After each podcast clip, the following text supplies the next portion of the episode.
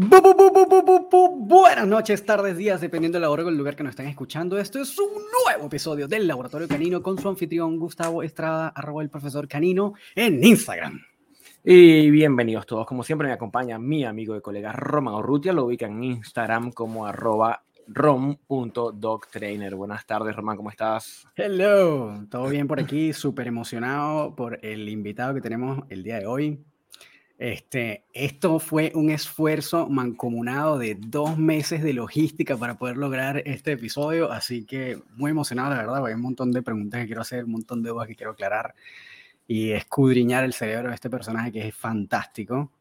Así que nada más y nada menos, obviamente si ustedes están entrando ya lo vieron en el título, pero tenemos a una de las leyendas de la etología de la educación canina en España, Así que el honorazo de poder tener con nosotros a David Nieto Maceín.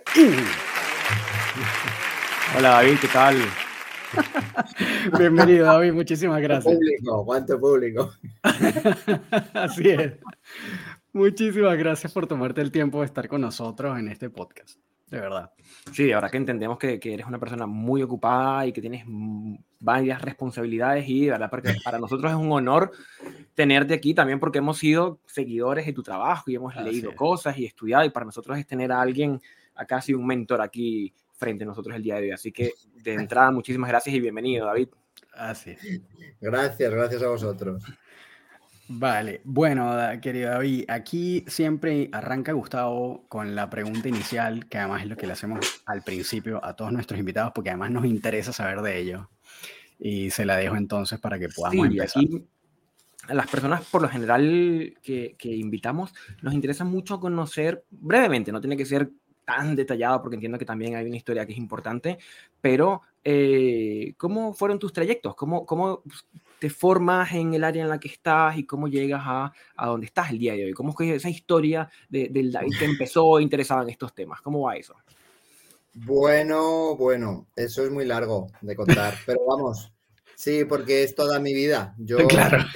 claro, yo no soy de, mm, de esos que empieza como adulto, que tiene un perro y no sé qué, no sé cuál. Y yo, yo me interesé por, por, la fauna y por los perros desde siempre, desde muy pequeñito. Siempre tuve perro y siempre, siempre estuve metido en el mundo del perro, trabajando con perros, adiestrando perros, mm, evidentemente como hobby cuando era niño, cuando era muy niño, muy niño, ya hacía, ya hacía adiestramiento. Entonces, he, estado toda mi vida. Luego me formé ya de adulto y, con la fauna, con los animales salvajes igual, pues paralelamente a la vez. Entonces, eh, después eh, en, el campo de la etología estuve siempre metido, siempre metido. ¿Y, en ese caso de la etología arrancaste como directamente como en carrera de etología? ¿Cómo fue ese proceso? ¿O, es como fue como una especialización de otra cosa? Bueno, Em, en la etología yo, yo siempre estuve metido, ¿no? Eh, o sea, desde, desde pequeño, desde niño, yo estudiaba todo, yo, era, estudiaba todo lo que escribía Conrad Lorenz, eh, o sea, yo estaba muy, muy metido. Em, tuve siempre animales, entonces siempre hacía, siempre era como era, era un fan de Félix Rodríguez de la Fuente y... Claro, que es un personaje importante ya, claro. Claro, entonces yo quería ser biólogo, quería ser científico, quería... Entonces, eh, intentaba imitar eso desde niño. Y entonces hacía mis estudios propios. Tengo montones de libretas guardadas de estudios que hacía para mí mismo, ¿no? De, conducta animal. Eh, entonces, luego ya de adulto, cuando pude meterme profesionalmente en, el, en este mundo, pues pues una cosa me fue llevando a otra y a otra y a otra. Y mm, bueno, eh, luego, claro, ya te vas formando, vas estudiando, mm, entras en la universidad para formarte en otras cosas. Yo que sé, ha sido un proceso tan de toda la vida que, que, pues no sé, daría para escribir un libro que nadie querría leer. claro, seguro. Y ahí, obviamente, claro, seguramente hay muchos oyentes que, y sabemos que esto pasa porque nos los preguntan siempre, como eh, como, ¿qué hace un etólogo? Y nos preguntan, eh, estamos buscando un etólogo, ¿usted es etólogo? Eh, y siempre está, y además ahorita está como muy rimbombante el tema del término de la etología. Entonces, obviamente entendemos nosotros que somos profesionales algunas diferencias entre todos esos términos, pero quisiéramos obviamente que le pudieras y nos pudieras aclarar a todos qué es un etólogo, qué hace un etólogo y cuál es la diferencia entre estos otros personajes que encontramos tal vez ahora como en, el mundo de la educación canina, que tal vez también ha aumentado su popularidad en el tiempo, eh, con respecto a los personajes más veterinarios o el educador canino y cuál es la diferencia con el adiestrador o el entrenador. Entonces, todos estos personajes, eh, ¿cómo, ¿cómo, los defines tú y desde tu perspectiva y la experiencia que además tienes, cómo, cómo defines cada uno de estos personajes y estos como disciplinas? ¿Cuál es tu, idea de lo que es un etólogo? Bueno, yo. está, está, está buena empezar por allí también. ok. ok. Para esto yo. Eh, eh, Nunca te había pasado que te hubieran entrevistado en la entrevista, ¿no? yo lo fui entendiendo con el tiempo, pero eh, mi, mi, percepción de ahora es como este personaje. No sé si tuviste la película Instinto con. con era. ¿Cómo es que se llama el actor que hizo de Hannibal Lecter? Anthony Hopkins. Y este era un huevón que se iba para la selva a estudiar los gorilas. Eh, tú sabes, y el huevón terminó viviendo con gorilas y casi que perdiéndose incluso su personalidad dentro de ese mundillo, ¿no? Entonces, para mí, actualmente es como ese personaje que se adentra en el mundo animal a estudiar el comportamiento, a observar, tomar notas, lo que tú estás describiendo justamente ahora que sea de niño. El estudio eh, dame un segundo, ah, sí, pensaba que estaba silenciado, el estudio de, como del comportamiento, de la conducta de los animales y, y, en su relación y función con el entorno donde, en el que habitan. Exactamente. Vale, pues sí, efectivamente, es que en realidad mi, mi, camino como etólogo y mi camino como adiestrador son dos cosas diferentes. Ok, a ver, cuéntanos. Claro, es que no tiene nada que ver uno con otro. A mí muchas veces me, llaman eh, gente que tiene un perro, pues para, en realidad buscando un adiestrador. Pero ha pasado por varias manos, ya no sabe nadie qué hacer, le dice a alguien, tienes que llamar a un etólogo y me busca. y me encuentra y me llama. Y yo le respondo como adiestrador. Claro. Claro, me dicen, es que me has dicho, me han dicho, es que mi, Em, mi trabajo como etólogo no tiene absolutamente nada que ver con, mi trabajo como adiestrador de perros. Entonces, no. Entonces, ellos me preguntan, creyendo que están hablando con un etólogo, con algo que no saben qué es, pero entonces les respondo como adiestrador y ya trabajo con ellos como adiestrador. Claro.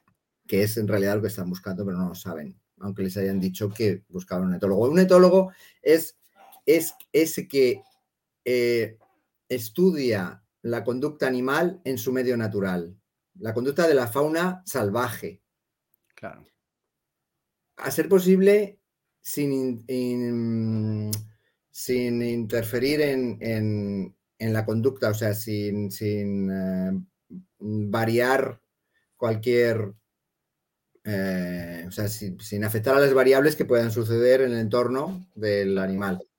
Entonces, hay, se da experimentación desde el momento en el que la etología se convierte en una, en una ciencia, se da experimentación, por tanto, sí que em, manipulas variables para, conseguir estudiar diferentes respuestas eh, conductuales, pero, pero en realidad tu objetivo es saber cómo sería esa conducta sin intervención humana. en cambio, un adiestrador no tiene nada que ver, un adiestrador es una, persona que trabaja con perros, entonces está manipulando todo para conseguir eh, cambiar una conducta de un perro mm, o bueno, pues o entrenar nuevas conductas, ¿no? Eso no tiene nada que ver, es, un animal doméstico y tú estás entrenando un animal doméstico. Eh, en, este proceso surge eh, la figura del etólogo clínico. y aquí es donde está a lo mejor la confusión. Yo creo que nunca se debía de haber llamado etólogo clínico, tenía que, eh, tenía que llamarse especialista en, medicina del comportamiento. Porque el etólogo clínico lo que hace es tratar eh, de solventar o de manejar eh, problemas de conducta o lo que consideramos problemas de conducta en animales domésticos. Entonces, eh, no tiene nada que ver porque precisamente la etología no es intervencionista y el etólogo clínico está haciendo intervención en conducta. Entonces, no es etología, no, no, no, es una ciencia de investigación, de observación. La, etología, como ciencia, nace como em, una ciencia de observación. De hecho, al principio no eran, no eran científicos, eran naturalistas, que como he sido yo toda la vida, he sido un naturalista, que observa la fauna e interpreta lo que ve, lo analiza e intenta aprender de la, de la fauna en su medio natural. Eso era yo, ¿no? Pues eh, la etología nace así. Luego se convierte en una ciencia, porque hay un momento en el que, bueno, pues, pues empieza a evolucionar y para entender más cosas se convierte en una ciencia, ¿no? Porque hay que investigar, para entender más cosas, pues hay que investigar más allá. Bueno, pues al final pasó eso. Pero, pero su fin es, es la no intervención. En cambio, el etólogo clínico es un veterinario ¿no? Es un veterinario que interviene sobre conductas para transformarlas en otra cosa porque son problemáticas.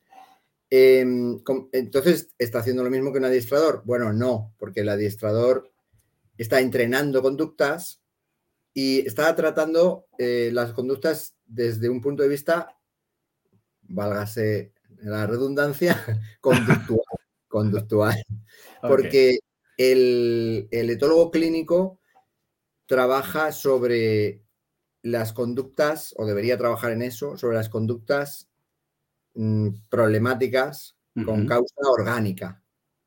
O sea, un, veterinario, o sea, yo, por ejemplo, como adiestrador, de repente tengo un perro que tiene un problema de conducta, si es de origen conductual, por ejemplo, aprendido o, pues una, una, conducta derivada de, de una motivación innata, mm, pero esa problemática o lo que sea, eso lo trabajo yo, porque lo trabajo conductualmente, con una terapia conductual. Pero a lo mejor eh, tengo un perro de, alguien que tiene una conducta que proviene de una causa patológica, una causa orgánica. Entonces ahí ya se requiere un manejo veterinario, ¿no? Incluso un manejo veterinario un poco especial, porque a lo mejor requiere de una medicación diferente que un veterinario mm, convencional, pues no, está acostumbrado a eso. Entonces ahí entra el especialista veterinario en medicina del comportamiento. Mal llamado para mi modo de ver, eh, etólogo clínico. Porque, Yo estoy de acuerdo con eso, sí. Claro, porque no es etología, es otra cosa, es medicina del comportamiento. Entonces, al decir etólogo clínico aquí nos estamos liando. Y luego y luego sí, claro, eh, el término se, ha utilizado mucho un poco a la ligera también. Ahora, porque al principio, sí, el etólogo pues era un especialista en conducta, pero ahora, ahora pues yo qué sé, ahora de repente hay, hay gente que, bueno, ya sabéis lo que es esto de la formación en, este campo. Claro, Hay una formación así que se da a lo De manera muy rigurosa, ¿no? Sin rigor. Claro. En esta, en esta, en la profesión de adiestradores caninos se da una, se da la formación sin, sin, rigor. Entonces, al final, pues, pues surgen un montón de historias y hay quienes dicen ser o que, bueno, realmente creen que son etólogos porque les han dicho que, que, han hecho una formación de etología y son etólogos de pronto. Pero claro, claro, entonces eh, no son ni etólogos clínicos ni el otro etólogo. no se sabe muy bien. Bueno, total, que es un poco lío el asunto. Pero el etólogo, en realidad, el etólogo no debería tener nada que ver con perros. Yo tengo amigos que son etólogos. Mira, por ejemplo, eh, tengo un muy buen amigo que es especialista en, cetáceos. Nosotros nos conocimos con los cetáceos, eh, trabajando con, temas de, de delfines y orcas concretamente. Y, él, y él es especialista en orcas y él no sabe de perros, ni tiene por qué saber. Y luego he conocido otros que son especialistas en, conductas de caracoles. Wow, imagínate, caracoles. pero, es, pero es un etólogo, él está estudiando la conducta de una especie de osos, en osos, especialistas en osos, pero de perros no tienen, porque si tienen una cosa que, con su perro, pues si tienen perro y tal, pues tendrían que llamar a un adiestrador, por ejemplo, a mí o a cualquier otro, ¿no? pero no, pero como etólogos no tienen por qué saber de perros. Y ahí también hay una, creo que hay una duda como popular también, y creo que se, como que se prolifera mucho incluso dentro del rubro y que al final uno no, creo que termina también confundiendo y de repente sería bueno una aclaración de parte tuya. Es que como justamente la definición de un etólogo es alguien que estudie ese animal en su medio natural sin intervenir. Cuando estamos hablando de perros, entonces dicen, ah, pero ¿a dónde pertenece el perro? El perro no está libre como en una, en una sabana, ni es como que es difícil estudiar la conducta animal del perro porque está como directamente inserto en el medio humano, por decirlo de alguna manera, y entonces se toma ese medio como su medio natural y por lo tanto el, el estudio de la conducta del perro inserto entonces en ese medio humano es el estudio natural y por lo tanto cabe como dentro de ese paraguas de la etología. En ese caso, ¿cómo, cómo se define entonces ese estudio conductual del perro entendiendo esa característica? ¿Eso efectivamente es así o tú tienes otra perspectiva? A ver, es que el perro es un animal doméstico, entonces, eh, mm, bueno, a ver, es, un animal, entonces si, si puede entrar dentro de la, del interés de un etólogo, pero mm, el perro es un animal particular porque es, el perro está creado por el ser humano, no ha existido mm. en la naturaleza nunca, jamás. Entonces su medio natural no, no, existe en realidad. Eh, no está adaptado a ningún medio. Es, un animal totalmente artificial.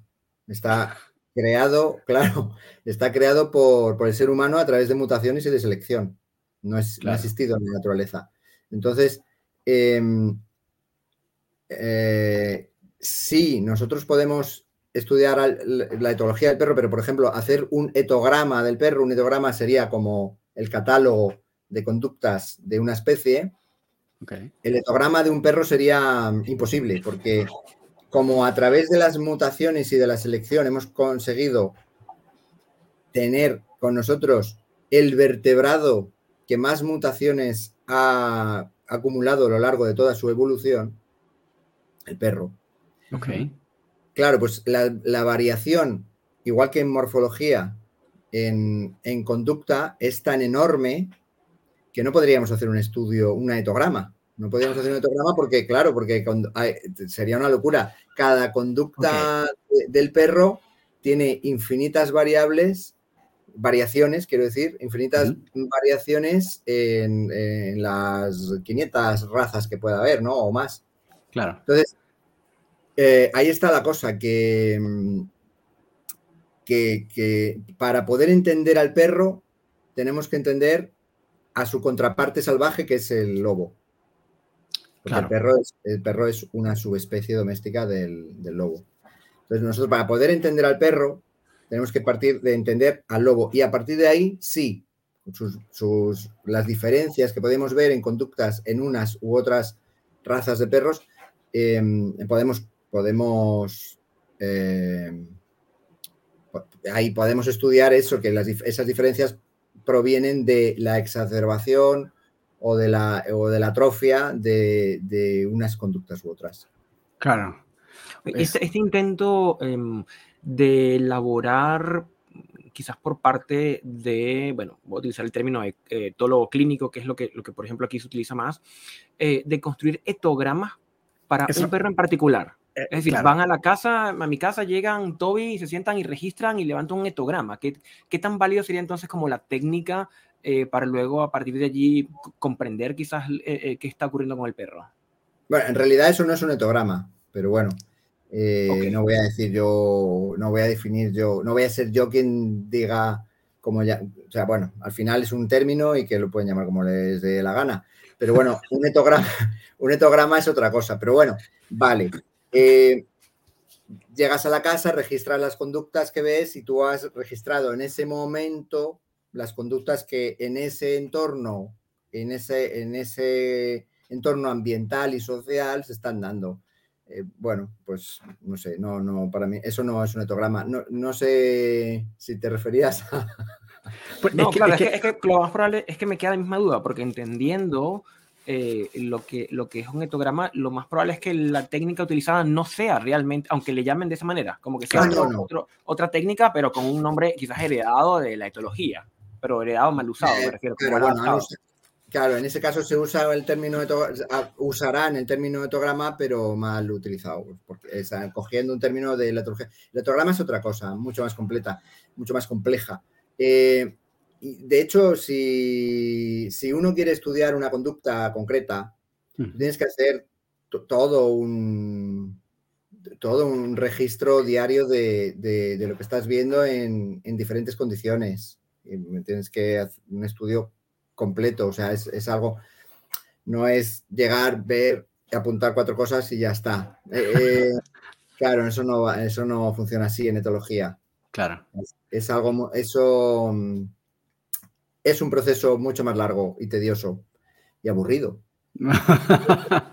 sí, porque, por ejemplo, em, no sé, estás estudiando conductas de, osos, eh, de algo concreto, ¿no? Dices, la alimentación de, la osa con cachorros en, el otoño. Entonces, pues, pues, eh, pues ahí te pasas horas mm, registrando eh, cada, cada, cada, cada, movimiento que sucede en cada, en cada espacio de tiempo que has definido en, tu registro. Y, y bueno, para sacar conclusiones estadísticas luego, ¿no? O sea que es algo muy complejo. es súper detallado, claro, es nada que ver. y, nada que ver. Y, es bien curioso porque efectivamente yo también, al igual que seguro sé que Gustavo también lo ha visto, hemos visto como el, despliegue o la malla curricular de cursos o de diplomados o incluso en algunos casos carreras universitarias eh, que están relacionadas eh, con, etología clínica o educación canina, etcétera, y que dentro de esas eh, materias o de esas clases que van a ver es como el desarrollo de etograma. Pero entonces yo siento que como que en este caso, al, al menos por lo que nos estás contando, como que no tendría mucho sentido ver un etograma si tu aplicación va a ser más bien intervencionista y vas a, trabajar con un perro doméstico, etcétera, ¿no? Como que pareciera que efectivamente, como tú dices, ¿no? lo que se está definiendo o, aplicando como etograma realmente no lo es, ¿no? Como otra cosa. Mm, no, claro, el etograma es otra cosa, no, no tiene nada que ver. Es, como el catálogo de conductas de, una especie. Qué interesante. Esto está buenísimo. Pero, bueno, lo puedes llamar de otra manera, lo que tú quieras, pero pero si tú quieres hacer intervención, en realidad lo que estás haciendo no es etología. La etología es una ciencia observacional, de análisis e interpretación de la conducta. Y, luego la intervención ya es otra cosa. ese, tipo de manipulación ya entra dentro del campo del entrenamiento animal. Ok, y ahora que estamos tocando ese punto, que está igual interesante, eh, sabemos que en el tiempo también ha surgido como y esto probablemente sea más nuevo, seguramente cuando tú empezaste no existía este montón de palabrerías que ahora se han tratado como de establecer, pero entendemos ahora que existe la figura de un eh, adiestrador, que a la gente lo asocia como tal vez con ese tipo que lo que hacía era darle como, eh, tú sabes, golpe patada al perro y el perro aprendía a punta de no sé, eh, la, como que la visión que tiene la gente popular es como que el perro aprendía a punta palazo, ¿no? Y eh, después entonces surge esta figura del educador canino y luego el entrenador canino, la gente no entiende tampoco cuál es la diferencia o en realidad si es que existe alguna diferencia entre esas. Eh, para ti, ¿estos términos son términos que efectivamente tienen diferencia entre ellos o para ti es todo lo mismo y en verdad es como pura monería de la gente nomás? Al final, como son definiciones, me da un poco, un poco igual pero vale, pero puedo hacer una diferencia. Em, por ejemplo, la figura de un educador canino sería la de la persona que va a la casa de la persona, o bueno, no tiene por qué ir a la casa, utilizará el método que le dé la gana, pero trabaja con el problema de un perro o con la educación de un perro de alguien, ¿no? El, entrenador canino puede ser una persona que, que no sea educador canino, sino que entrena al perro para diferentes habilidades o habilidades concretas. Por ejemplo, alguien que es muy bueno haciendo deporte, como por ejemplo el, IGP o, el, o el agility o el OCI o cualquier otro deporte canino, claro. a lo mejor es muy bueno en eso, pero no, no es un especialista en educación canina. A lo, mejor, es bueno entrenando habilidades para eso, ¿no? Claro. Pero, no, pero no tiene por qué ser un, educador canino.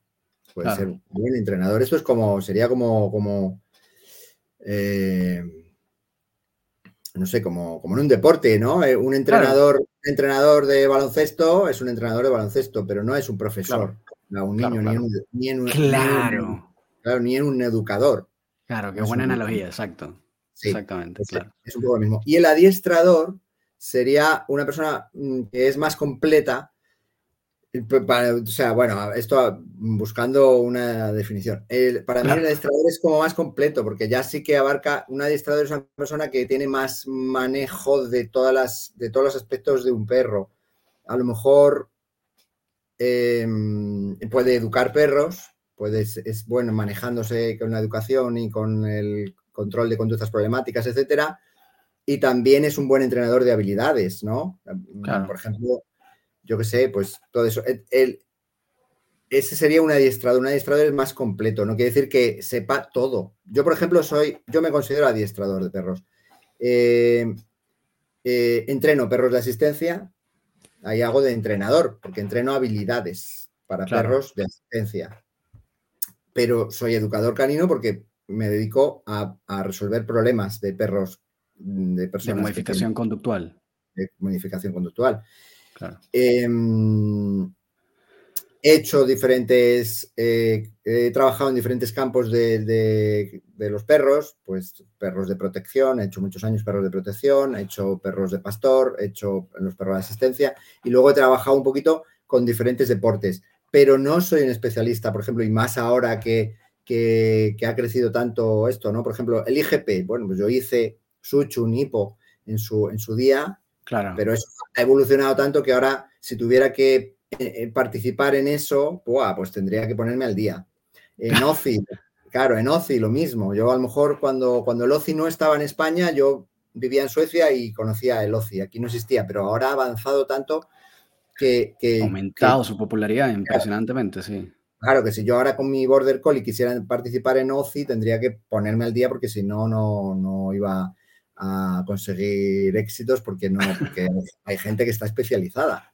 Claro. Entonces, eh, y en Agility, pues igual, pues fíjate, desde que cuando yo conocí lo que era la Agility, que yo tenía pues una pista de Agility, hacía cuatro cosas, eh, ahora que, ya es un mundo, ¿no? Es un mundo. Entonces, em, bueno, yo como adiestrador tengo mis especialidades, mis, mis, especialidades son esas que te digo, o fueron también los perros de protección y tal en su día, pero, mm, pero no, no, sé todo, pero bueno, soy un poco entrenador un poco, y soy educador canino, trabajo con modificación de conducta. Entonces, el, adiestrador en general, para mí, abarca un poco más.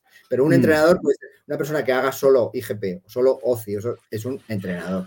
Que también se puede confundir eso, porque de repente, uy, es campeón de España o del mundo o de, o de, Venezuela de... Claro. claro de, yo qué sé, de mm, agility. y, entonces acuden con el perro que tiene un problema de no sé qué, pero, pero cuidado, que, cuidado, porque él es un entrenador de habilidades claro. de un deporte, o sea, no tiene nada que ver. Él, él es como, sería como, mi hijo está desquiciado y tengo que educarle. Voy al entrenador de baloncesto. Perdón, no, no es el sitio adecuado. Exacto, me parece una de verdad, esta excelente analogía y me parece una definición maravillosa de los términos, porque en verdad hay mucha confusión. Yo creo que, eh, ah, y como no está operacionalizado eso, creo que hace falta gente como tú, por ejemplo, que pueda crear o, o, más como segmentar esas definiciones, que me parece que está genial la propuesta, en verdad. Siento que es como unas cosas que hace falta y está buenísimo que lo hayas comentado aquí en el podcast para que la gente lo pueda eh, digerir, pero está muy bueno eso. eso em, pasa mucho, ¿eh? esto pasa mucho. Sí, Esto que es muy frecuente. Aquí, acá también, acá también, que los entrenadores de habilidades luego están haciendo un trabajo de adiestramiento, digamos, de perro de compañía y, no es lo mismo. No es lo mismo, claro. Como al revés, como los que somos, mm, yo soy educador de perros de compañía y enseñar habilidades, no tengo ni, ni una idea de cómo se enseña agility. Bueno, idea tengo, pero no lo hago. Claro, no, yo por ejemplo, a mí me pueden, por ejemplo, te viene alguien que quiere hacer cuatro cosas de agility, si tienes una pista, pues le puedes, puedes hacer cuatro cosas de agility. Ahora, quiere, viene alguien a un club de agility porque quiere llegar a competir y tenerlo como un deporte, pues yo le tengo que decir, yo no tengo ni idea. vea, a un entrenador de verdad de agility porque yo no sé nada. Porque agility, eh, OCI o cualquier cosa de esas, ah, fíjate que yo antes sí que daba OCI, cuando, bueno, no se llamaba ni, ni OCI ni siquiera, porque no había en mm. España, entonces yo llegué y se llamaba Obediencia Internacional. Claro. Y, bueno, yo, pues, pero ahora mismo, bueno, ahora mismo alguien quisiera que quisiera hacer OCI, yo le mando a otro, porque yo no. porque, es otra cosa, ha evolucionado mucho. Estoy perdido ya, no. Claro, claro. Oye, y en este trayecto tuyo, que sabemos que también uno de tus grandes fuertes es como precisamente la modificación de conducta. Eh, ¿Cómo percibes tú el, como, bueno, parte de ese rubro, porque en verdad es casi como, es una especialidad importante y que probablemente yo creo que la, el grueso por el cual las personas buscan a un profesional, ¿no? Oye, tengo problemas con mi perro que es agresivo o que este, no se me destruye la casa o este tipo de cosas, ¿no?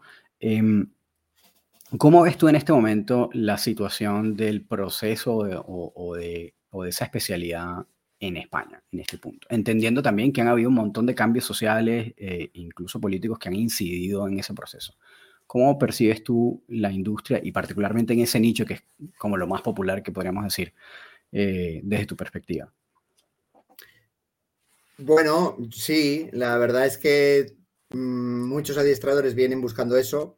O, muchas personas que se forman como profesionales vienen buscando, eh, en su cabeza tienen la modificación de conducta, porque efectivamente es lo que los particulares piden con sus perros.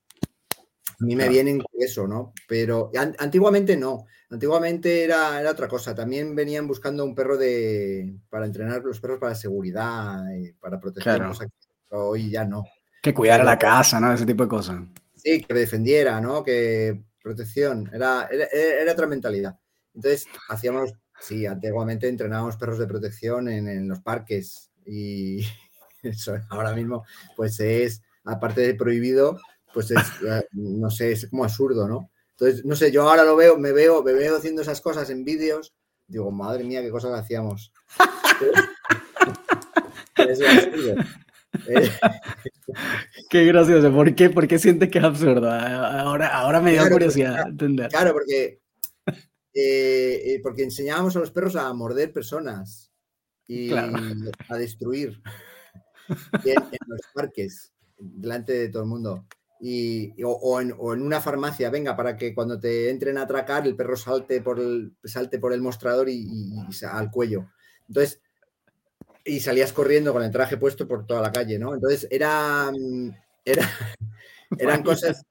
Claro, ahora mismo, ahora mismo yo tengo vídeos haciendo, haciendo estas cosas en, un parque público y es como, madre mía. Ahora es que es que está prohibido, o sea, es que no. Y, ahora, claro, lo que estoy haciendo ahora es lo contrario. Antes le enseñaba a los perros a morder, ahora que no muerdan. Claro. Totalmente. También está muy bien como asignatura para una persona que hace modificación de conducta. Yo, por ejemplo, creo que eh, una persona que, trabaja con la agresión en perros, solucionando problemas derivados de la agresión, tendría que haber pasado por ser figurante, como, como eh, como he sido yo, por ejemplo, cualquier, cualquiera de mis compañeros, eh, y, que haya, y que haya trabajado con perros de seguridad, porque ahí has estado trabajando con la agresión de, cara a cara. Has estado fomentando la agresión. Ahora tienes que hacer lo contrario, pero ya sabes aquello que no debías hacer porque, la porque, porque detenías la agresión ahora resulta que es precisamente lo que tienes que hacer, ¿sabes? Entonces, eh, creo que es una asignatura. Está bueno. fíjate, nunca había escuchado una perspectiva como esa, pero está, y además hace todo el sentido del mundo, ¿no? Está súper interesante que eh, una persona que de repente quiere especializarse en agresión eh, tenga al menos una base de cómo se construye, ¿no? Esa agresión. Está, buenísima esa idea, en verdad está muy buena, claro, tiene todo el sentido del mundo. Y en ese sentido... Hoy en día no, no se hace mucho, muchos entran sin haber tenido contacto con la agresión. Entonces entran directamente a, hacer cosas. Y, claro, yo lo noto, ¿no? Porque yo soy formador de, en la Escuela de Formación Profesional Canina, en la FPC. soy, formador de, de, adiestradores y eh, técnicos en modificación de conducta. Entonces, sí lo veo. Veo que, que les falta eh, esa, esa asignatura, el haber trabajado con la agresión para claro. Y en ese caso, ¿incluirías como eso como asignatura precisamente? Es decir, como aunque sea ver algo de bases de figurancia o de perros de defensa para un técnico de mm. modificación de conducta. Sí, bueno, yo lo haría, pero ya desde un punto de vista personal, yo creo que un adiestrador tiene que llegar a la modificación de conducta como a una especialidad. Primero tiene que ser adiestrador. Eh, pero adiestrador son muchas cosas, no es cuatro habilidades. Entonces, cuando, cuando se ha construido como adiestrador, esa persona ya puede hacer especialidades, como por ejemplo la modificación de conducta.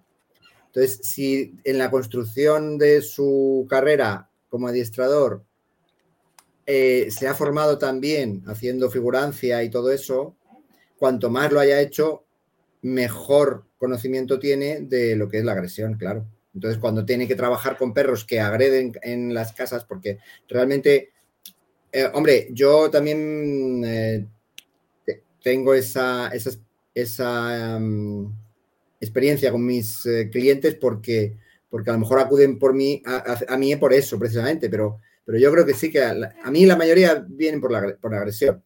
agresión, ¿cierto? Sí, agresión a perros, a coches, a personas, a la vecina o al propio dueño. Entonces, eh, eh, claro, yo conozco bien lo que estoy trabajando, ¿no? Porque he trabajado siempre con la agresión.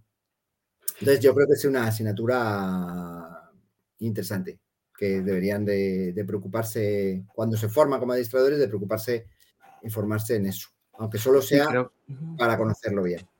Claro, yo creo que es un tema importantísimo porque lo que se ve más recientemente, no sé si en España será igual, pero aquí en Latinoamérica la gente egresa de un curso corto de dos meses y salen experto en modificación de conducta, así como con, el título, y salen a trabajar temas de agresión, pero oye, pero tú has visto un perro, no sé, de, de, de Mondio Ring hacer una mordida, no, ¿qué es eso? Como, me parece que en ocasiones se ataca o se intenta trabajar con el fenómeno sin conocerlo y es lo que produce tantos, tantas malas prácticas de las que vemos hoy día. Sí, claro.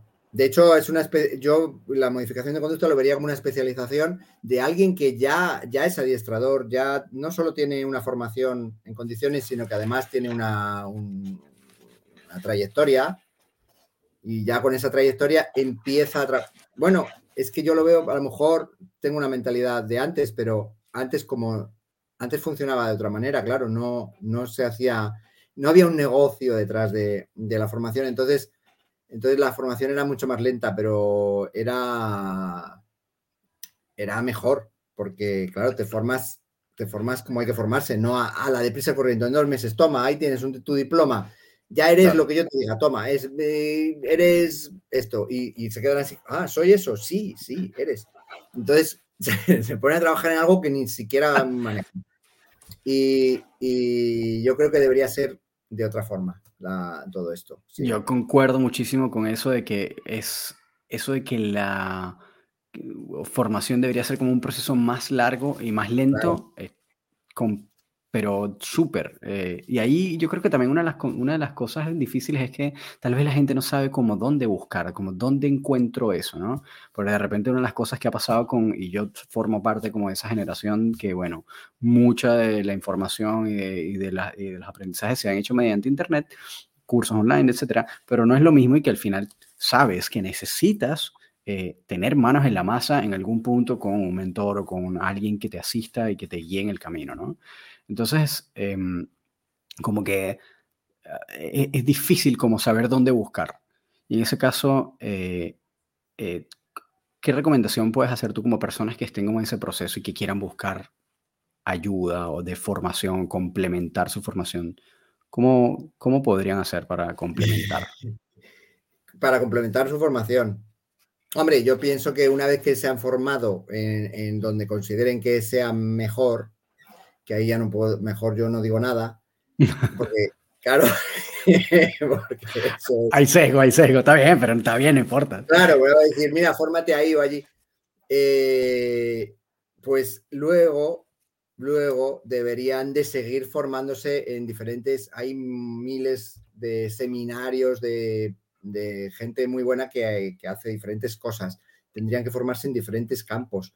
Y, mm. si quieren especializarse en uno, ir a ese campo y, ver a uno, a otro, ir conociendo, ir, formándose. Yo me estuve formando años y años y me sigo, bueno, me sigo formando, porque yo ahora, claro, en cuanto un compañero da algo nuevo, ¿qué tal? Allí voy yo también como, como alumno también. Mm. Y aprendo, o simplemente porque, bueno, a lo mejor ahora tengo más acceso como amigo mismo. Claro. estoy aprendiendo, estoy aprendiendo. Estoy allí como si fuera un alumno en realidad. Y mm, entonces yo creo que eso tienen que hacer todos. Igual que a mis formaciones también vienen profesionales eh, consolidados, o sea, gente muy buena que viene porque quiere aprender cuatro, cuatro detalles míos y yo cuatro detalles de él. O sea, yo voy a la mía, a la suya y él viene a la mía. O sea, ese tipo de cosas deberían seguirse haciendo eh, siempre, ¿no? O sea, tú como profesional tienes que seguir manteniendo, manteniendo tu, tu, formación abierta siempre. Y mm, porque esto tienes mucho que aprender, no vas a saberlo todo. Claro, totalmente. claro, hombre, con los perros aprendes cada día. Cuando estás trabajando con perros, estás aprendiendo diariamente. Pero siempre hay cosas que puedes aprender de otros que a lo mejor no has tenido la oportunidad de ver y dices, anda, mira, este que pues hace esto, ah, pues mira, voy a probar. O sea que siempre tienes que seguir. Y entonces hay montones de seminarios y tal. Y luego una persona que, se ha formado y que empieza, siempre debería tener un mentor que le guíe. Porque, eh, eh, yo, lo yo lo he tenido y, ahora yo lo soy también. Claro. Y yo pienso que es importante, porque si no...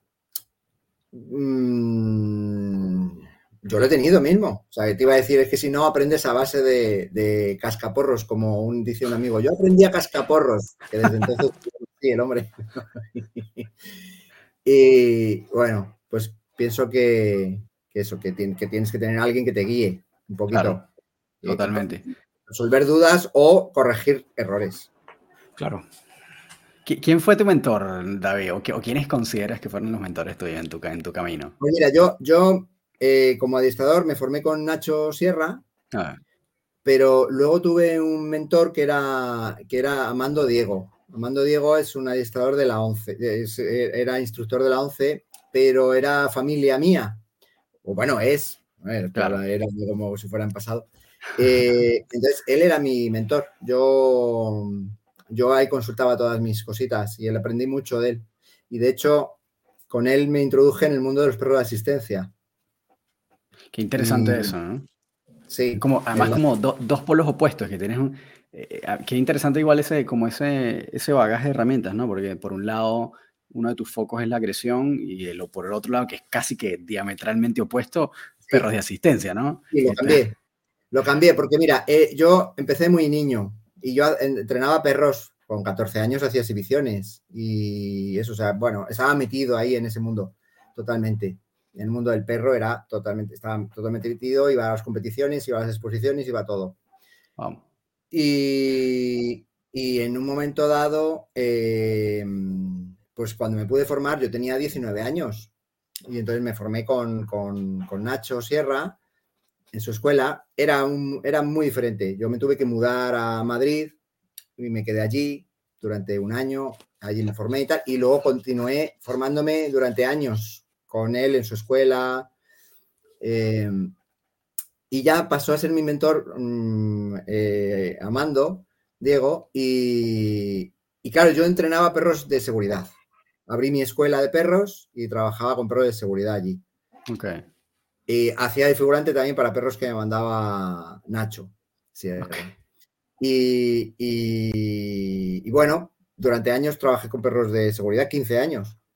Ah, un pero, montón de tiempo. Wow. Sí, pero, pero cambié, cambié totalmente porque como empecé como en 19 años, estás en la edad esa de te gusta la adrenalina y la, y la, la fiesta. Pero cuando, cuando, cuando ya empiezas a ver las cosas de otra forma, lo que te ya pasa a gustarte otra cosa, que es ayudar con un perro, que es lo que tú sabes hacer, porque yo lo que sé hacer es manejar un perro y, que, haga cosas, ayudar a, un niño con una discapacidad. Claro. Y entonces dices, madre mía, con este perro estoy ayudando a un niño con discapacidad. Lo que hacía antes era eh, entrenar a un perro para que si entraba, un, eh, entraba una persona en no sé dónde, se lo ventilara. Entonces era, diferente. También hacía perros de para víctimas de violencia de género que estaban con, miedo. Ah, mira, que... Sí, entrenaba perros para eso, pero no, no tenía un nombre, no era un proyecto con un nombre, simplemente venían personas con este problema y yo le entrenaba un perro y Claro, como para que las protegiera, ¿no? Me imagino en este caso. Claro, para que las protegiera. Entonces, bueno, ahí había un papel también psicológico importante en, el perro. Pero, pero vamos, que cambié totalmente. Me empezó a gustar el perro guía, el perro de asistencia, el perro, perro de servicio. Y, abandoné los perros de seguridad. Lo abandoné todo y, desde entonces me dedico a eso. Imagínate, qué cambio diametral, pero está igual tiene igual mucho sentido como ese proceso, ¿no? sí, de la edad loca de los 20 años a... Claro, claro, claro. Y bueno, justamente ahora que esto se ha popularizado tanto, ya además se conoce más, eh, que las personas pueden acceder como a este tipo de, de ayudas o de servicios en donde pueden obtener eh, eh, la, la, asistencia de un perro o de un educador que los ayude en, los problemas que estén teniendo. Y en ese proceso de popularización también ha habido como cambios en la sociedad. Y sobre todo sabemos eso que está ahorita como bien prendido con el tema de la ley nueva en España. ¿Cómo ves tú ese proceso, eh, particularmente en, el, en ese aspecto? ¿Hay, ¿Hay complicaciones en esa, en esa ley o sientes que está bien redactada o que hay, ah, baches? la ley, no, mira, la ley esta no me gusta nada. Nada, ¿no? Sí, he escuchado eh, varias, de varios profesionales que efectivamente no, no, no, está bueno. no, ha tenido buena recepción. Sí, algo debe tener entonces. La ley esa es un desastre. Todavía no está, todavía no es vigente, pero, mm.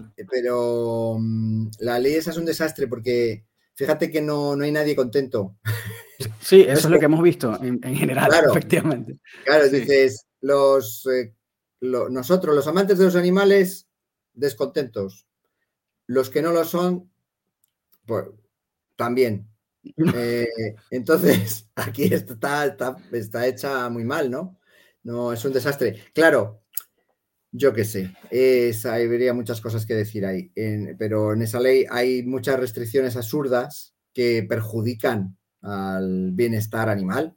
Entonces, yo no sé, no sé si lo cambiarán o no, pero eso es un auténtico caos.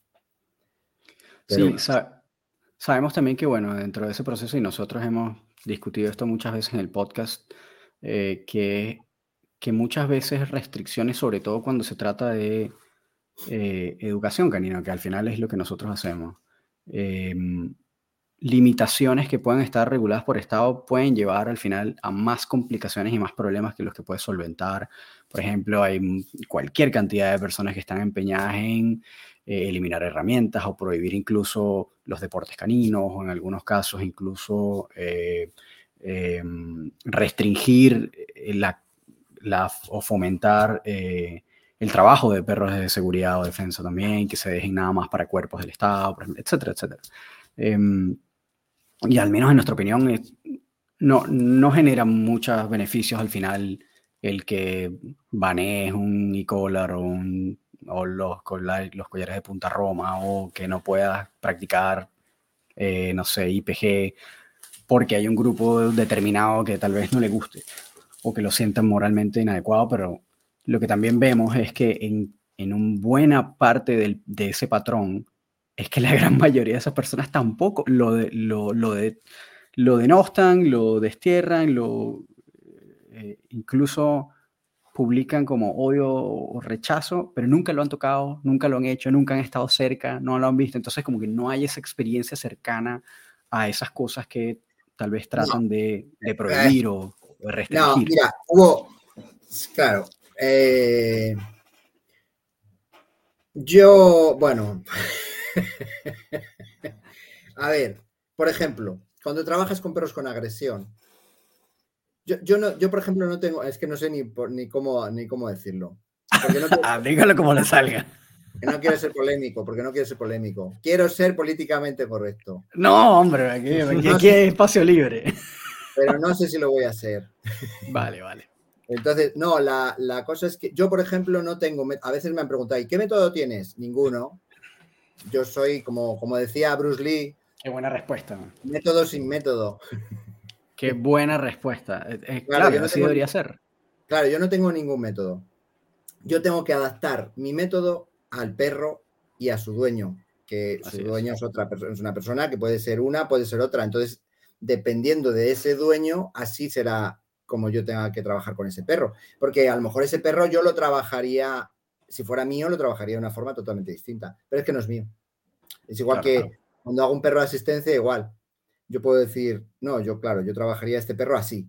Pero claro, pero es que tengo una persona que no puede girar su cabeza porque, porque tiene un problema de cervicales. Entonces no puede girar su cabeza, entonces yo no puedo trabajar ese perro así. Tengo que trabajarlo para esa persona, no para mí. Entonces, esto igual esto o, no tiene manos. Entonces, sí, yo trabajaría así, el perro sí, sería más fácil. Sí, pero es que su dueño no tiene manos. Entonces, yo no puedo trabajar ese perro así. Entonces, eh, esto igual. Yo, yo estoy trabajando con un perro que tiene, que tiene, que tiene eh, el problema que sea y tiene un dueño que puede ser uno u otro. Entonces, dependiendo de su dueño y de ese perro, yo tengo que hacerlos encajar. Para hacerlos encajar, yo tengo que adaptar mi método. No puede ser que adapte ese perro y ese dueño a, a, mi método. No, no. Mi método tiene que ser, yo tengo que ser plástico como para adaptarme a eso. Si no, no soy un buen adiestrador, soy un chapucero, porque estoy adaptando eso, adaptando el perro a mí. No, no, no, no, no. O sea, entonces, si puedo ser, o si, no, mejor si puedo no, si debo ser positivo, por ejemplo, soy positivo totalmente, pero a lo mejor requiere que el caso, eh, para ese caso requiere que el uso de aversivos, pues utilizo aversivos. Claro. Que, mm, que resulta que necesito, que necesito un collar eléctrico, un collar eléctrico, es que es lo mejor, bueno, pues entonces lo uso. No, no, es que sería lo peor, pues lo digo. No, no, no, con este programa no se te ocurra utilizar collar eléctrico. Vas a utilizar solo eh, mm, adiestramiento en positivo, pues adiestramiento positivo, pero no porque pueda o deje de poder o porque me guste o me deje de gustar, sino porque sea lo mejor para ese caso. Entonces, claro, adaptado a caso a caso siempre. Claro, lo mejor para ese caso se refiere a que solucione el problema del perro o del dueño y digo del dueño porque a veces es el dueño el que tiene el problema y no el perro, porque el perro dice, ah, yo no tengo ningún problema, sí, pero el que lo tiene es tu dueño. Vale, eh, claro, a veces, pasa, eso, pero a veces el problema lo tiene el perro, porque está sufriendo. Entonces, el, no utilizar un aversivo en un momento dado puede, eh, y, pensar que uno es estrictamente positivo, puede, puede estar causando al perro más daño, más trauma, más, más psicológicamente el perro está siendo maltratado y porque tú crees que no, porque estás eh, trabajando de, forma que crees que tú no utilizas aversivos, porque tu filosofía no te lo permite, pero con eso no estás portándote bien con ese perro, porque ese perro requiere que soluciones esta conducta que tiene, le está, le está haciendo daño. Mm. Solucionalo y déjate de rollos, ¿sabes? Mm. Eh, yo digo que lo mejor para, para, el caso, me refiero al, para el perro y para el dueño, y, para el perro siempre tiene que no estar emocionalmente implicado. O sea, de, mi trabajo el perro tiene que ser bien. Tanto si utilizo aversivos como si no los utilizo y utilizo solo eh, reforzadores positivos. Siempre el perro tiene que estar emocionalmente bien, contento. Ese es el buen trabajo. Pero si solo estoy utilizando reforzadores positivos y el caso necesita un reforzador negativo, eso es porque eh, entonces estoy trabajando mal. Eh, como no quiero utilizar reforzadores aversivos para, para, para, para, no afectar a mi filosofía, pues entonces el perro sigue con su problema y por tanto estás fastidiándole. ¿Me entiendes lo que quiero decir? Entonces, Totalmente. Eso, que yo me adapto al, caso y utilizo cualquier... ¿Qué herramientas utilizo? Casi todas. Mm, todas no, porque hay algunas que no me gustan, pero puedo utilizar cualquier cosa. Eh, con, los perros de asistencia trabajo eh, en positivo con un clicker, pero luego, por ejemplo, tienen, tienen, tienen, tienen obligaciones también y límites. Pero la asistencia también tiene límites y también obligaciones. Y luego hay, una cosa, por ejemplo, en un perro de asistencia hay una cosa que, a, mí, hay una cosa que no me gusta, que es trabajar eh, con comida. Yo trabajo con comida. Ok. Pero, pero, pero, pero mi objetivo es no trabajar con comida. Claro. comida, comienzo y tal, pero mi objetivo es. Entonces, eh, puedo utilizar la comida al principio, pero luego ya no. Entonces, en un perro de asistencia, por ejemplo, intento que no sea así, porque yo quiero que el perro eh, trabaje por el vínculo con su propietario, que para eso trabajamos con un perro, porque si no puedo entrenar, eh, yo siempre digo que si no puedo entrenar como animal de asistencia, un cerdo. Total, es lo mismo. Claro, para hacer cuatro habilidades, pero es que es mucho más allá de las habilidades.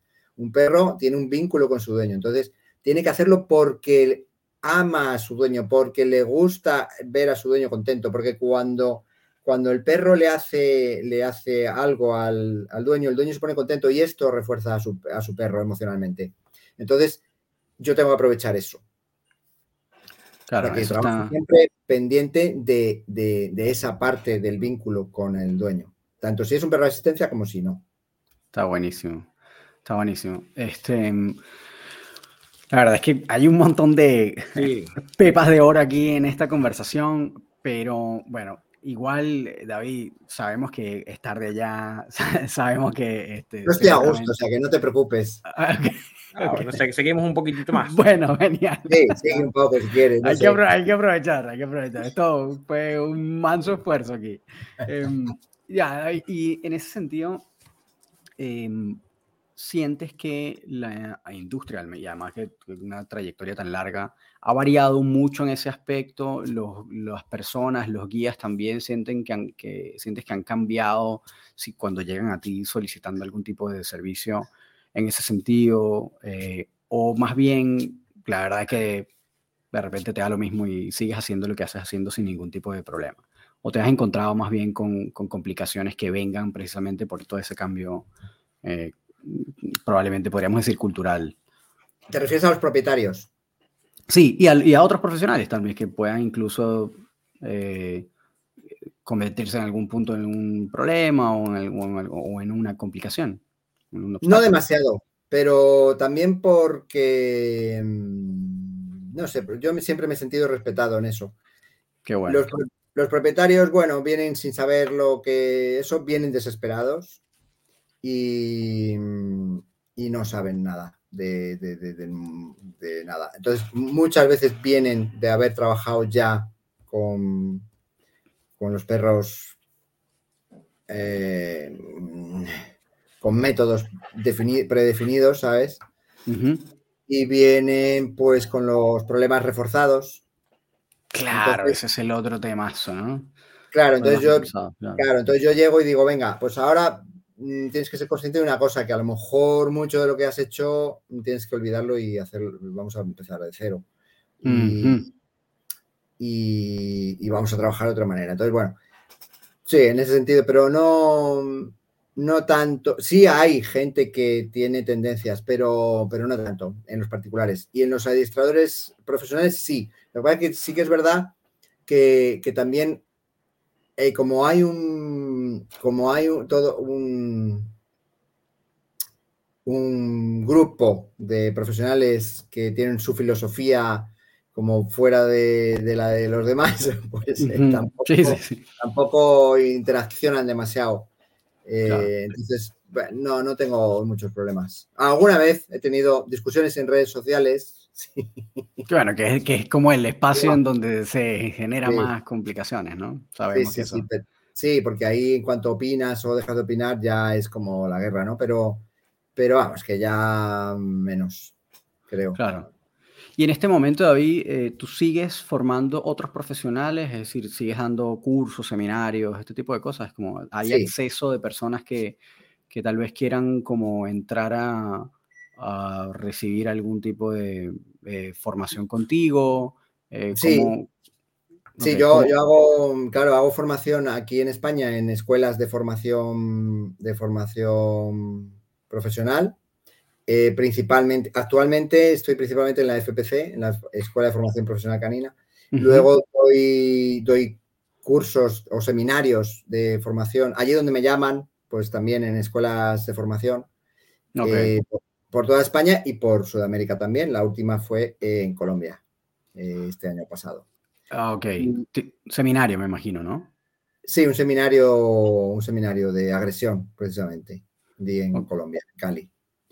Y, y bueno, eh, también hago ahora con la pandemia y tal, empecé a, hacer clases, eh, la parte teórica, la parte teórica mm, online, y eso he seguido haciéndolo. de vez en cuando lo hago porque, bueno, está bien. Para la parte teórica, claro, no se puede quedar ahí. Pero, pero sí, yo sigo formando, sí, sí, sí, sí. Qué bueno. Eh, si hay personas que quisieran como acceder a formación contigo, ¿Hay algún tipo de regularidad en, esos cursos o en esos seminarios o son eventos puntuales, obviamente apartando la, tu presencia constante en las escuelas de formación en España como la EPCC, etcétera? Sí, pues está, está lo que tú has dicho. Hay, hay presencia constante en esas y luego, y luego son eventos puntuales. Sí, no, no tienen como es cada tantos meses, no, no hay como una agenda, sino que hay que estar simplemente pendiente cuando los publiquen, ¿no? Sí, exacto. Yo de repente digo, es que yo vivo muy libre. sí, lo sé. Sí, soy, soy bastante, sí, soy un poco en eso. Y es que no, no, soy un, soy un alma libre y no puedo, es que no, no puedo, no puedo con, con, con programarme. O sea, no puedo programar, no puedo tener un calendario anual porque me da un 5 O sea, no, no, puedo pensar que, ah, tengo programado para. Uh, no, no. ¿Sabes? Yo tengo que estar libre de decir, de decir, que si me tengo que ir a mañana a Tanzania, me pueda ir, ¿sabes? Y, entrando en ese tema, porque igual es interesante, eh, sabemos que te la pasas haciendo excursiones en varios países. ¿Cómo, cómo, funciona eso? Que, a ver, entender esa parte del David Nieto, etólogo de verdad, eh, de observación. ¿Qué, ¿Qué, sucede ahí? ¿Cuáles son tus destinos preferidos? ¿Qué cosas son las que observas? Hago expediciones. Bueno, es que esto es una larga historia, porque yo, eh, paralelamente, cuando tenía mi escuela de perros, de hecho, o sea, yo trabajaba con eso, siempre he trabajado con eso, pero pero mm, navegaba en un barco de Greenpeace. y, ahí empezó un poco mi vida, mi vida de, de, aventuras eh, mm, por ahí. Y, cuando ese barco desaparece de mi vida, em, pues, pues me uno a, Mario, que, era un, bueno, que ya era un amigo un amigo que, murió, él murió en Panamá. Y, Pero Mario, Mario era, tenía un proyecto que se llamaba La Isla de los Delfines. Y eso es una, eso es una larguísima historia que, la tengo que resumir. Pero claro, me uní a él en esto y empezamos, empecé a ir con él de expediciones y, hacíamos expediciones por, por, muchas partes del mundo, siempre buscando delfines, ballenas.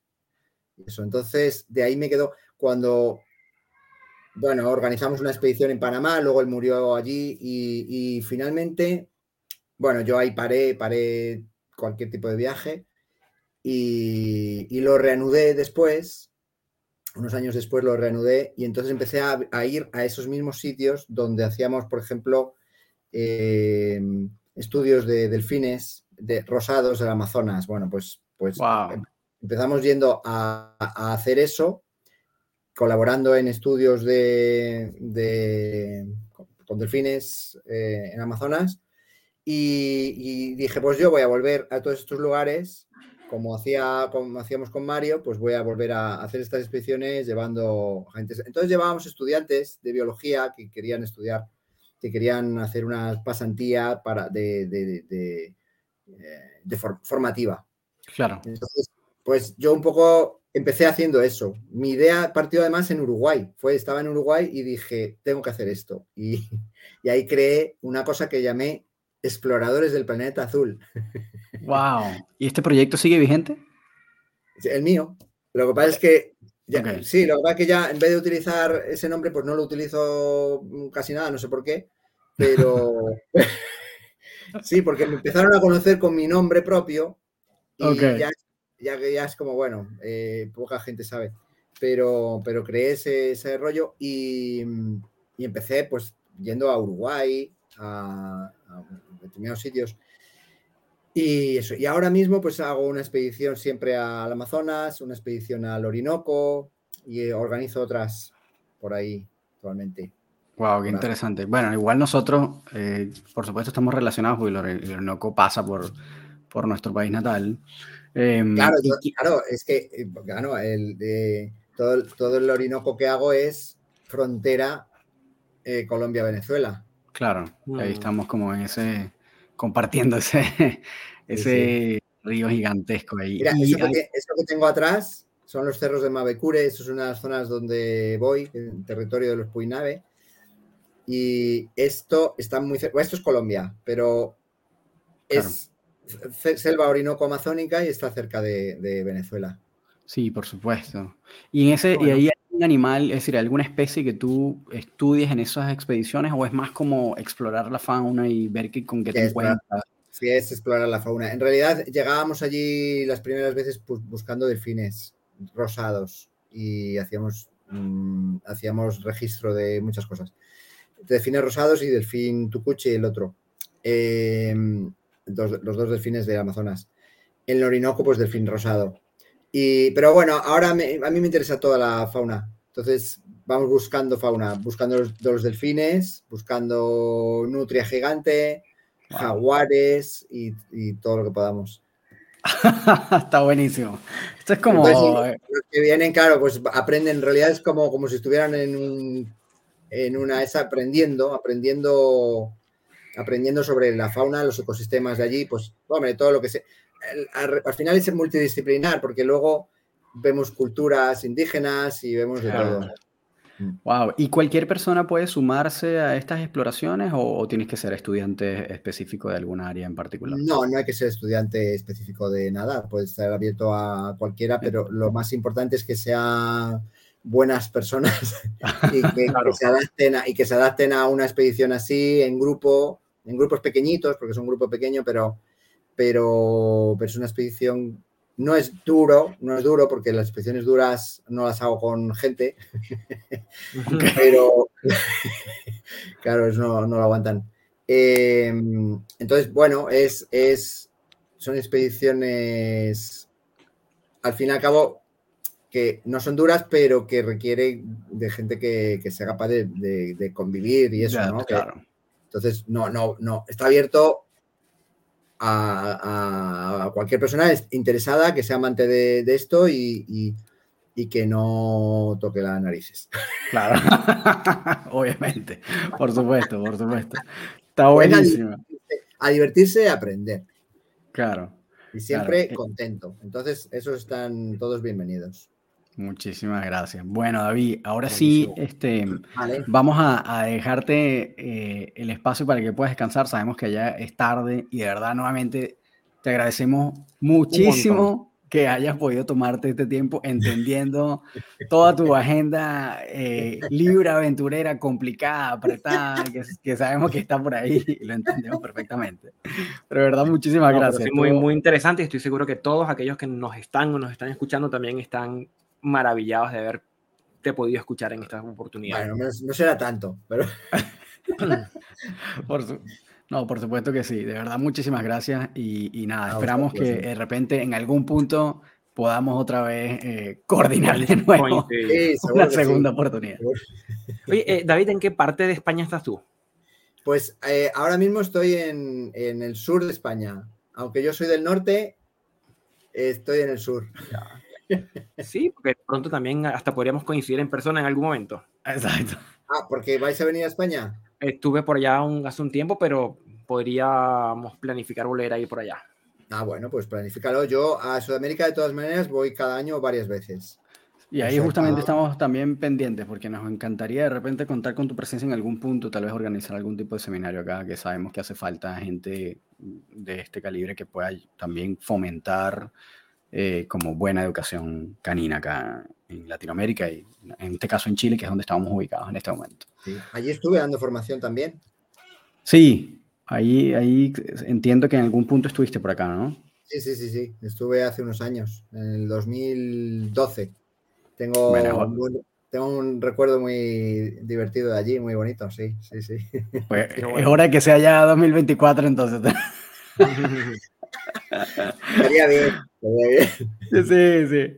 Bueno, David, de verdad, muchísimas gracias. Gracias nuevamente por haber tomado el tiempo. Gracias por haber confiado, eh, entregar la confianza para entregarnos este tiempo con nosotros eh, y disfrutar con tu presencia y con ese montón de anécdotas y conocimiento que tienes por ahí guardado. Así que nada. Muchísimas gracias. Este, gracias, y nos vemos en una próxima oportunidad. Claro. chao, chao. Feliz noche por allá. Muchísimas gracias. esto está, Cuéntanos. Esto está buenísimo, de verdad. bueno, como les había contado, para mí esto fue eh, un esfuerzo mancomunado entre David y nosotros para poder organizar este episodio. Eh, como decía, un tipo con muchísimas ocupaciones pero que hay todo un bagaje de conocimiento importantísimo ahí. Y nada, para los que no lo conocían, búsquenlo porque está muy bueno, síganlo a ver en qué momento lanza algún tipo de seminario porque está bueno eh, tomarlo si pueden. Los que estén ubicados en España, bueno, ya saben, está en la Escuela de Formación Profesional Canina junto con Nacho Serra, que además es una escuela importante en España también. Y nada, eh, gracias como siempre por haber llegado eh, hasta acá con nosotros, haberse escuchado todo este montón de historias que están buenísimas, saquen todo el provecho que puedan. Y, nada, yo creo que para mí fue un episodio de muchísimo valor. Bien, bien, bien, bien interesante.